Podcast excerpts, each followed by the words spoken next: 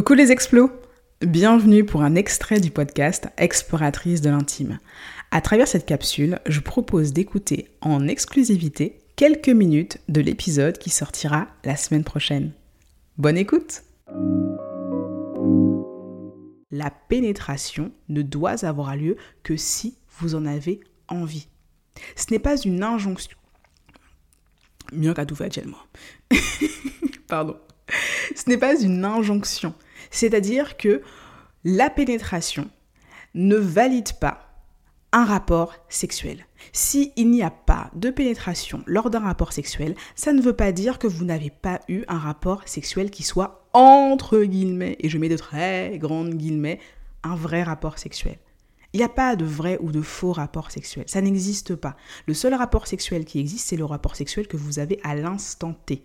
Et ce qui se passe dans cet instant T peut se faire avec ou sans pratique pénétrative. Donc, la pénétration ne doit avoir lieu que si vous en avez envie.